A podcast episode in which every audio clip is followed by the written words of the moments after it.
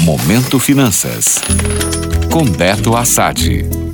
Olá, ouvintes. Beto Assad aqui com vocês e sejam bem-vindos a 2024. Espero que este ano novo traga muita tranquilidade e prosperidade para a sua vida financeira. Afinal de contas, quem tem problemas com dinheiro sabe o quanto isso pode afetar todas as outras áreas da vida. Portanto, vamos começar este ano deixando os erros financeiros do ano passado para trás e, se for seu caso, fazendo tudo o que for necessário para colocar as finanças em dia.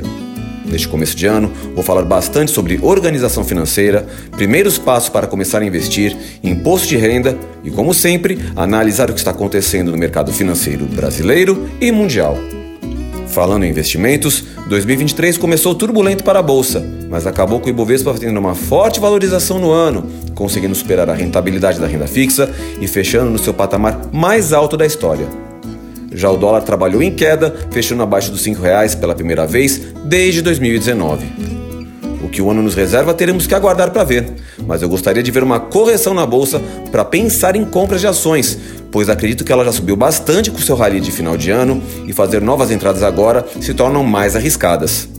Já o dólar, se continuar seu movimento de queda, tem boas chances de voltar para a casa dos R$ 4,70, onde pode aparecer uma boa quantidade de compradores. Vale a pena ficar de olho. Por fim, teremos logo no final deste mês a primeira reunião do Copom do ano, que deve continuar com a trajetória de queda da taxa Selic.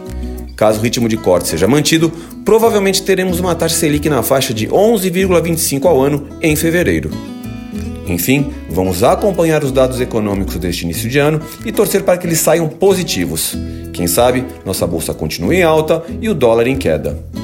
É cruzar os dedos e torcer. Um ótimo começo de ano a todos e bons investimentos.